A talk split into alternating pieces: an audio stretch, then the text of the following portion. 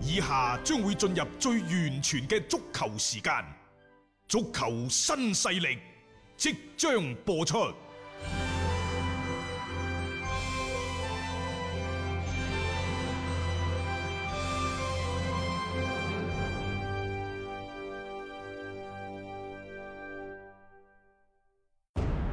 足球場，英雄地，幾多難忘時刻。攞翻住個波，從廣州太陽神到恒大富力，從東較場驚天一射到亞冠加冕，從童話變成現實，從英雄變成傳奇。最偉大嘅球員，最不可思議嘅入球，勝敗之間只有一線。神奇之處，魅力所在，一比零啊！各位，只可意會，更可言傳。足球新勢力，各位朋友好，歡迎收聽今日嘅足球新勢力。十月七號咯喎，係嗯大家都在呢，就係、回家的路上。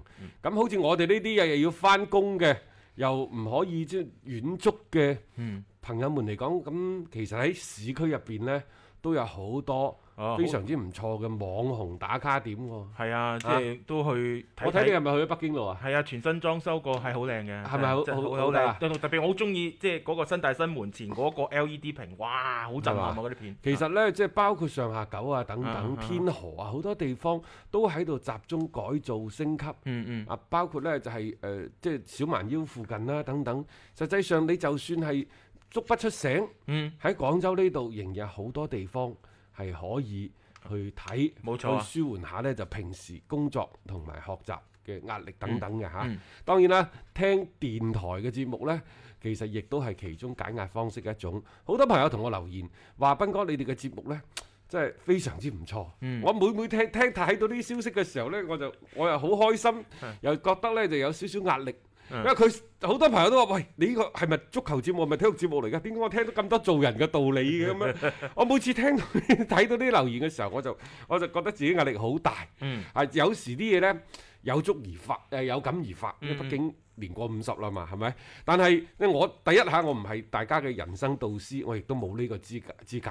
其次呢，我就希望就係話，我哋喺誒以往嘅一啲工作、生活、學習嘅過程當中，可能會走咗好多彎路。呢啲彎路呢，有啲我至今係死不悔改，有啲我認為呢，就即係係一個人生嘅大坑嚟嘅。我希望就係將我哋一啲嘅過去嘅經驗，可以喺透過呢一個節目有機會同大家分享，係希望大家唔好唔好踩呢個坑。嗯嗯，冇有時錯。嗯大家話：喂，你成個月都冇直播喎， 啊講抖音啊嗯，我成個月唔直播係有原因嘅，係我因為佢嗰度呢嗰個權限俾人取消咗一個 月，可能我講咗啲唔該講嘅嘢吧啊，我唔知道啊。但係呢，即係我正如我喺抖音直播嗰度同大家講嘅，我踩過個坑，我希望你哋避開唔好踩。嗯正如過去大家知道，誒我玩茶葉，又或者係即係我中意飲茶，但係我想同各位講就係過去十幾年我踩咗好多坑。茶葉呢家嘢，啊我踩咗好多好多坑，就就算到而家十五年之後嘅今日，我都喺度踩緊坑嗯，啊！ 不但斷咁我哋希望就係、 哇，真係日日啊鑊鑊新鮮，鑊鑊金啊！咁但係我哋希望呢，就係即係誒，無論點都好，有一啲我哋曾經犯嘅錯呢，我唔怕攞出嚟同大家一齊去分享。嗯包括即係喺足球呢方面，其實足球人又或者講波佬最陰功㗎啦。以前講波佬呢，你就講呢場波點啊點啊點啊咁就得㗎啦，係啊，馬後炮。嗯而家講波佬呢，其實喺十幾年前已經解鎖咗個功能。嗯人哋會問你呢場波點睇啊？嗯，指路神仙同指路明燈，啊 自己睇啦嚇。咁呢呢呢呢啲點睇啫？其實講到睇呢，大體嚟講呢，就一半一半嘅啫，係係嘛？冇錯，當然咧，有啲咧就歐洲嗰啲咩勝平負啊、亞洲呢啲勝負啊呢啲咧，你可能你有你有嘅經驗，嗯啊即係可能我哋係更加多嘅時間花喺呢啲比賽上面係啊，即係知道嘅嘢會相對比一般朋友，因為好多工作啊各方面睇波，佢只係娛樂一種但係我啦。同你講啊，你所得到嘅勝率並唔比普通嘅球迷高好多 嘅啫。有時越係咁先裝行家啊嘛。但係但係咧，我哋成日都同大家講，因為所有嘅數據嗯都係動態嘅，係都係變化嘅變。化嘅係啊，嗯其實你想了解呢個行當呢，佢已經超出咗足球嘅範，已經超出咗足球嘅範圍，嗯遠遠唔止就係你喺場上睇到嘅咁簡單係。冇錯，所以當你睇到個數據，咩英超嗰啲誒幾多個入波啊，誒、嗯然之後一比六啊、二比七啊嗰啲，有啲你係可以睇到嘅，嗯譬如話利物浦嗰場嗯，縮盤喎，係咯，你會打個突。你覺得唔係咁可信啊？啊利物浦嚇，你信唔信自己過去嘅經驗？嗯往往出現呢啲情況嘅時候，可能有超過七成、八成，可能係輸咗波嘅。係咁點辦呢？我唔敢去利物浦對面，咁我咪嗯避開呢場咯忍手啦，忍手。所以啊即係呢啲就係所謂經驗。嗯經驗呢，佢可以幫助你對你嘅未知嘅將來咯，係有少少帶有傾向性嘅預測，但係並唔表示你次次都贏嘅喎。就算你贏得百分之九十九，你仲會輸嗰百分之一。如果你百分之九十九使嘅力都唔夠嗰百分之一嚟，誒人生有時就就咁玄妙㗎啦。當你已已經贏咗九十九場嘅時候，你第一百場諗住不期功於一役嗰時，嗰一場就死得啊，最肉酸、最難睇嘅，係好好金嘅太，多太多呢即係啲呢啲事係情教訓嚟。所以我始終都講呢，無論係喺我哋睇波又好，大家話喂嗰日你利物浦輸二比七，嗯啊曼聯輸一比六，喂點解你咁開心嘅？又或者係誒點係唱解歌啊我哋聽你聽你哋嘅嗰個嗰、個 嗰、個節目，相對嚟講即係唔會話咁憤世嫉俗，我喺度有乜好鬧啫？你睇得多睇得慣啦，只不過大家都照住個劇本去，但係對面唔識打，用力過猛。誒嗰啲係年輕演員啊嘛，即係佢未未夠收圍 咁，就係咁啊，係啊，未夠收圍咪波呢，始終都係一種遊戲。啊，如果你睇透咗呢一個行業嘅本質，你就一定要用遊戲嘅心態嗯，去玩，冇嗱就係錯，咁啦。係譬如好多朋友，我哋而家好多聽眾都係從傳奇十幾年前嗯開始打遊戲大嘅。嗯，你其實喺遊戲嗰度抌嘅錢唔少嘅，你買裝備，係啊，你買所有嘅嗰啲乜石乜石啊啊，嗰啲嗰啲煉化物反等等，正積少成多冇一咯萬都幾千，誒啊，癲嗰啲十幾廿萬、嗯幾廿萬都有吧。嗯好啦，你參加國戰你去劈友嗰陣時，你輸咗。嗯啊，咁你仲買唔買啊？其實就係等於你睇一場波咁樣，噗一聲一比六、二比七，你輸咗，係你再唔再嚟啊？你再唔再嚟咧？但但係即係話，你到底輸一場波辛苦，抑或係參加個國戰辛苦啊？嗯哦，可能你會覺得參加國戰辛苦，輸場波亦都辛苦。但嗯係我想同大家講，嗰啲都係虛擬嘅，嗯虛擬嘅網絡上嘅事情。所以我話點解係當一場遊戲？你就當呢，就係、你中意嘅阿斯東維拉又好，你中意嘅利物浦又好，你就懷住一種遊戲嘅心態，嗯啊，勝固可喜。啊，敗亦欣然。其實喺呢個過程當中，你亦都係對自己嘅一個內在嘅修養、嗯內在一個修練、嗯提高嗯。點解我突然間講咁多呢？因為即係喺呢幾日陸陸續續咧，大家都好多個信息俾我，就覺得即係今年嘅賽事。因為好難打，因為好多朋友，我我哋成日都加微，我哋成日都加微信，喺微信嗰度人哋話：喂，係咪你㗎？係咪你個號嚟㗎？喂，係咪淨係搞活動至傾偈？其平時唔傾，唔係嘅。我第一，你加我微信，第一我絕對唔會騷擾你。係啊，極個別極個別嘅情況，可能我會主動去揾你，嗯但係嗰個一定係建立起呢，建立喺邊度？建立喺即係話我哋彼此之間通過微信、嗯相互開始熟悉啦。咁嘅情況之下，我再去主動揾你。一般嗯我就發一發朋友圈，但係好多時呢，就大家過到嚟。傾偈咁傾咩呢？無非就係傾波經嘅啫。嗯係啊咁大家喂，嗰個微信係咪你㗎？唔係我，我要你加我微信做乜嘢？絕對係阿斌哥嘅個人嘅微信號嚟。我都話一個係我自己嘅嗰個抖音嘅手機，一嗯抖個音係我嗯平時用開嗰個手機，我兩部手機。而家呢而家呢個社會，一個人用兩部三部手機好正常嘅事情嚟嘅嗯啫。兩部手機我都揸住嘅，去到邊度要拍個抖音嗯，或者去到邊度要隨時覆下大家，只要有時間嘅話，好正常嘅啫，係係咪？啊，冇錯。啊嗯，所以點解我話喺節目開頭嗰陣時，我哋使咗成幾分鐘去講呢個問問題，嗯就係我不斷咁喺呢個節目當中重複再重複。其實而家好多朋友都接受咗我哋觀點，嗰只係一個遊戲。嗯呢個遊戲嘅前提係咩呢？第一，佢會帶俾你帶嚟一個過程，可能係愉悅嘅，嗯可能係緊張嘅，係啊，可能係張力無窮嘅，可能係緊張萬分嘅。點都好，你享受咗個過程，你享受咗九十分鐘嘅過程，乃至九十分鐘之前嗰個期望嘅過程係。都係嘅。仲有呢，就係、賽後嘅，無論係狂喜，嗯抑或係呢一個懸崖式嘅心情直降嘅過程，佢都係一個好完美嘅體驗，好完整嘅體驗嚟嘅。嗯足夠啦，你就當自己係買咗張飛，嗯又或者呢就誒飲咗餐茶、食咗餐飯等等，呢、嗯嗯個就當你個娛樂消費。你係咁樣嘅心態，咁樣嘅心態去去玩一啲咩競彩又好啊，又或者即係就算你平時即係喺做嘢過程當中有啲失失敗、有啲失誤，嗯你都要俾到自己一個重新再可以爬起身、重新再行嘅機嗯會。所以我就話一定係娛樂嘅心態。係千祈千祈啊，各位，而家好啲啦。喺、嗯十幾年前，我見得太多嗰啲，即係往嚴重啲講，幾乎傾家蕩產啲事情。但係嗰陣時，各位，我哋仲後生喎，啊嗯嗰陣時你仲輸得起喎。嗯，你可以嚟過。 啊，你而家仲可唔可以嚟過呢？係咪？一啲啲人啦、即係反正大家就自己睇量力而為即啦。係網絡上有句説話，唔係呢一個嘅壞人老咗，係、壞人咧就嗯變好咗。 O K 啦嚇，娛樂嘅心態啦，即係多次同大家去呼籲呢一樣嘢啫。即係聽我哋嘅節目嘅時候，或者好多嘅觀點，大家未必一下子消化得到啊。但係最緊要就足球係娛樂呢樣嘢，希望大家係切切實仲有實我去仲攞係到。嗰句，嗯你所睇到嘅好多，包括我自己在內好多廣播佬，即係佢但係呢，我哋呢班兄弟們或者我哋呢班同行，我真係真係唔好意思，我唔係話想講乜嘢，個勝率呢，唔一定比普通球迷高好多。嗯但係有一點，我自己就肯定唔會高好多㗎啦。但係有一點就係、可能我哋更加多多咁專注喺呢度，係專注喺某一個地方，變咗呢，就可能你有五成，可能你有五成半嗯嘅勝率，呢個係一個長期嘅，譬如話一百場，譬如話兩百場，可能我哋會有呢，就係五十五、六十嗯等等。有朋友問我，佢話斌哥呢場波點睇啊？救命啊！咁樣就整場我我我唔識啊哦救命！ 你唔好呢呢啲救唔到命㗎，呢個唔得嘅係。但係如果你話一百場兩百場，我俾個長期嘅勝率俾你。係哦，佢話幾多咁樣？我六十到啦，嗯最高最高幾多啊？六十二點五，我自己計過咁多年都係。嗯嗯喂喂，咁唔得噶喎，冇運行噶喎，我啲競彩嗰啲點辦啊？冇嘢嘅，你長期計咯，嗯係啊係咪？你六十減四十，又或者六廿二點五減三十七點五，你中間就二十五。喂，呢啲就係你你睇一個咩心態去對佢噶咯哦喎。係啊你慢慢傾啦，呢啲扯遠咗 噶啦。啊啊！即係反正大家就即係可以即係睇住自己嘅嗰個情況嚟去。即係做一啲嘅選擇咯，嗯反正我覺得唔需要話下下，即係一講到話咩救唔救命嗰啲，我覺得唔唔你靠呢樣嘢我同你嚟救講命無命可救，真係係無，啊你命啊靠可呢救樣嘢救命本身就唔唔啱嘅，呢樣嘢嚇係真真係唔啱。大家娛樂啲嘅心態咧，即係當睇場波誒、多一啲嘅盼頭咁咁咁 O K 嘅啦。即係呢、個呢、個度咧，大家係仲係要好好咁把握㗎。激情澎湃，不吐不快。足球新勢力，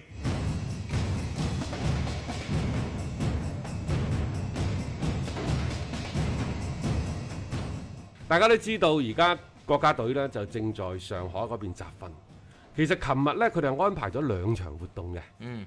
按照之前媒體即係包括誒、呃足球報啊、啊北青體育嗯啊等等嘅報道呢，琴日佢哋應該會係睇一場戲，係啊，再去一個地方。嗯。結果呢，場戲睇咗，個地方冇去。嗯睇咩戲啊？奪冠。嗯，中國女排啊嘛，嚇、啊奪冠呢個呢，就即係差唔多成為國慶期間大家好多人嘅必修課。嗯作為國腳嚟講呢，即係組織集體組織去睇奪冠，其實都係一個非常之即嗯啊係跌可以可以話點讚啦，係啊帶有正能量嘅集體活動嚟嘅，呢、個冇問題。嗯咁啊，而照去一個地方，最後有冇去呢？就唔知。嗯但係當國家隊嘅行程公佈咗出嚟，無論你去與唔去呢，都引嚟咗一片罵 聲。本身佢哋話要參觀上港足球俱樂部，啊，我就唔明點解去參觀一個上港足球俱樂部呢？嗱，喺我哋嘅所有記憶當中呢，從嚟都冇話邊隊國家隊會專程走去嗰個國家聯賽嘅某俱樂部，啊去仲唔係話參最大？觀係成績最好嘅俱樂部，我度去參觀嘅喎、誒嗱，嗯你可以借用佢嘅訓練基地，呃誒呢個可以經常有但添。我去我去參觀你嘅俱樂部做咩？去去同你同佢講下信仰啊！啊，同埋最主要一樣嘢，今次嘅集訓咧，大家都已經覺得有啲無中生有㗎啦。你啊仲要 今日即係借呢個間隙，你冇做啲乜嘢就去參觀個俱樂部，你更加係令到大家對呢一個嘅即係成個嘅安排咧係表示質疑嗱，嘅。啊大家喺網上呢，即係你可以去翻炒一啲貼紙，基本上全世界都覺得咁樣個舉動係荒天下之大謬嘅。係啊，你話講底韻，我點解唔去參觀申花俱樂部呢？啊冇錯大家都係攞過一次頂級聯賽嘅冠軍，嗯，然之後但係申花人哋有幾多次足協杯嘅冠軍？冇錯，講底韻，你一國幾個俱樂部啊？申花人哋廿幾年啦，嗯啱唔啱啊？啊講青訓，你呢個東亞當初就係買咗，你你呢個上港就係當初買咗東東亞亞嗰隊波嘅啫嘛，係啦，係咪？啊嗱，我哋睇到恒大喺一零年接手咗廣藥之後，喺一二一三年已經呢就搞咗恒大足球學校，嗯啊，當其時亦都人哋都提出，即係三年中超、五年亞冠嗰陣時，你上海灘啲名宿，包括阿謝輝嗰啲，都話喂，你傻係啊㗎，未好翻啊！發夢啊嘛你哋識唔識足球規律㗎？咩叫足球規律？唔通你哋足球人眼中嘅足球先至係規律？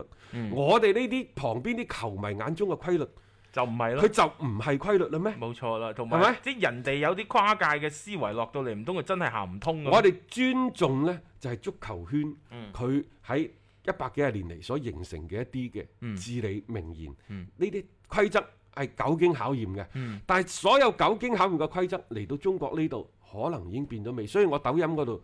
我諗咗好耐，誒世界有兩種足球，一係足球，一係中國足球。 係嚟到呢度咩都變咗味㗎啦，冇錯嚇，係咪啊？好啦，我哋再講翻，大家有冇聽講上海上港嘅青訓有幾勁啊？嗯上海上港嘅青訓係自己去攞忽地，自己去學校當咗一個百年嘅學校咁去做呢？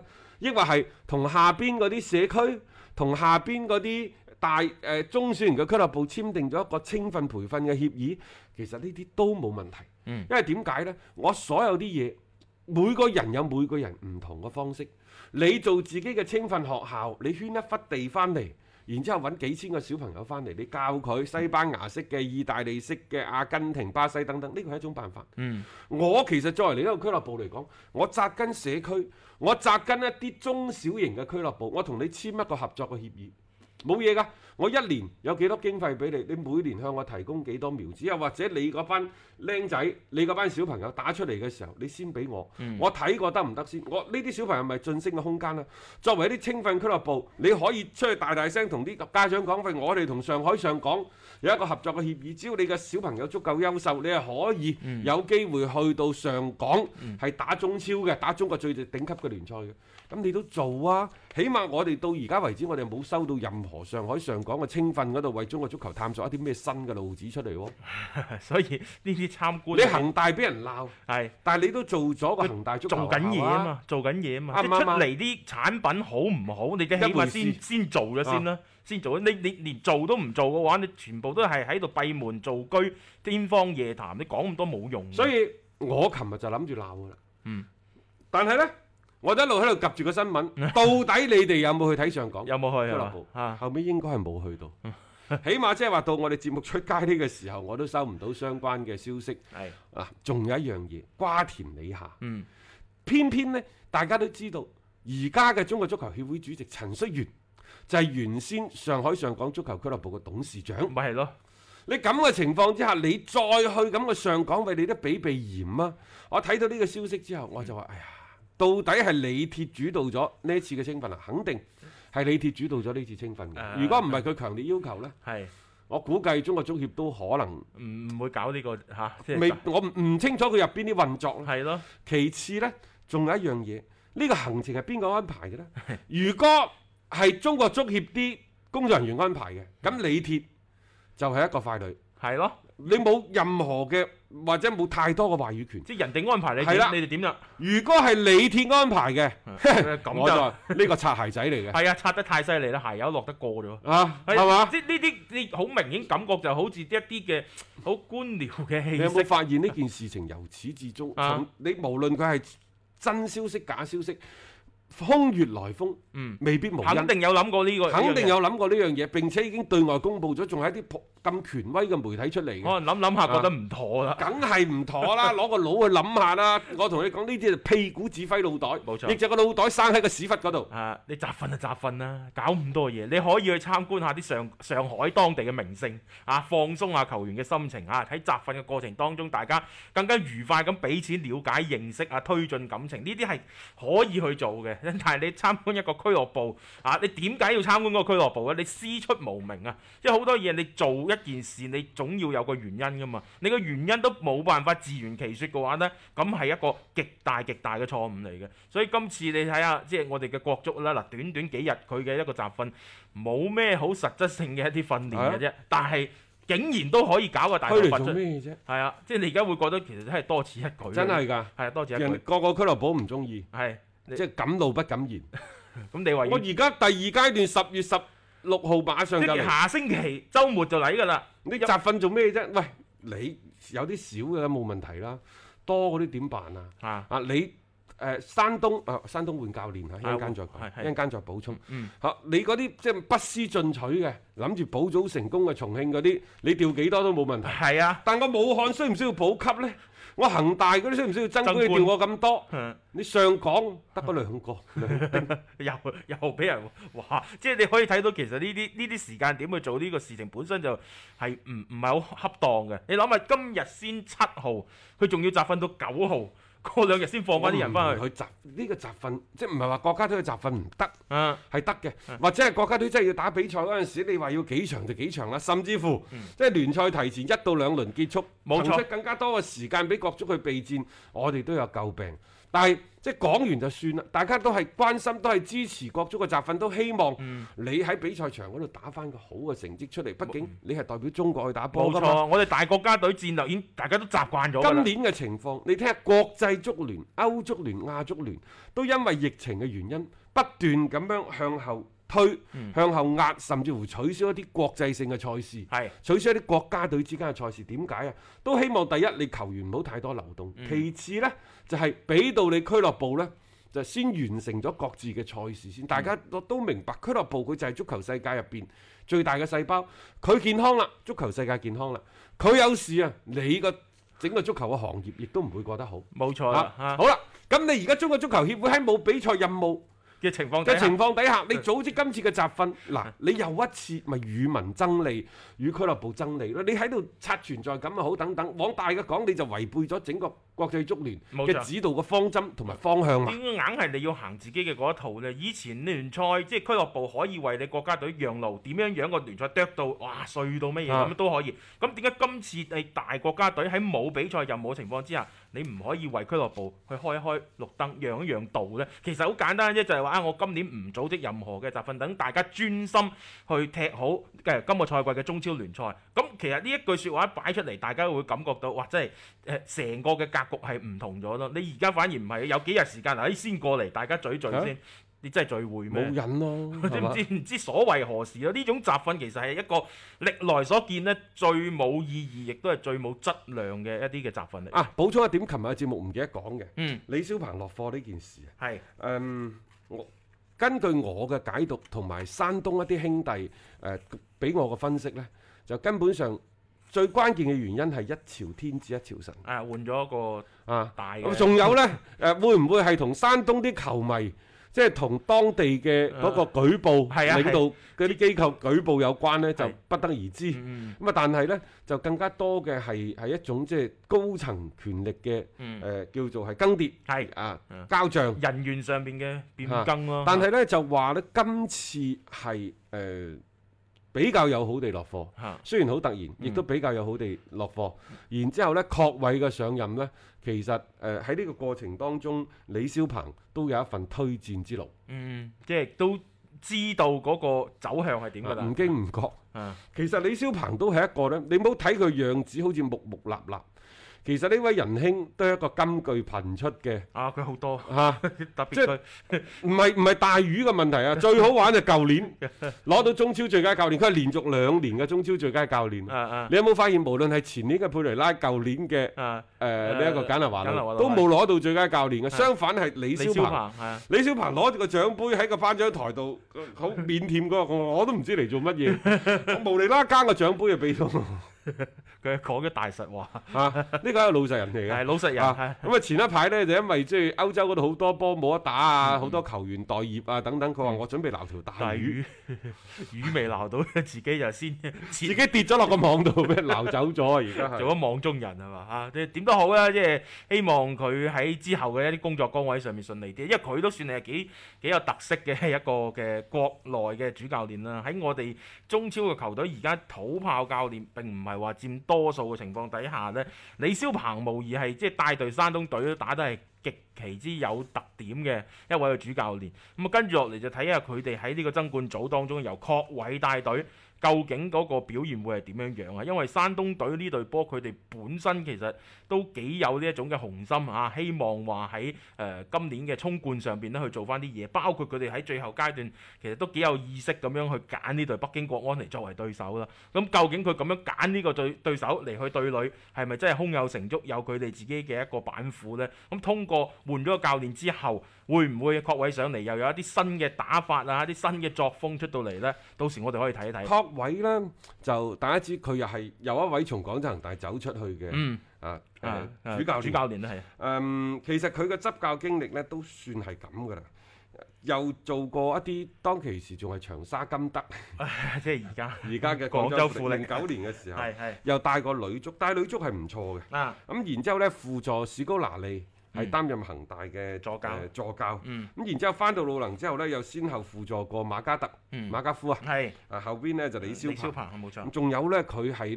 個嘅預備隊嘅主教練嚟啊嘅。攞過冠軍添嗯喎嚇，亦都曾經最叻嘅時候呢，做過國奧隊嘅代理主帥。嗯但係真真正正作為一線隊中超球隊嘅主教練呢，佢係第一次。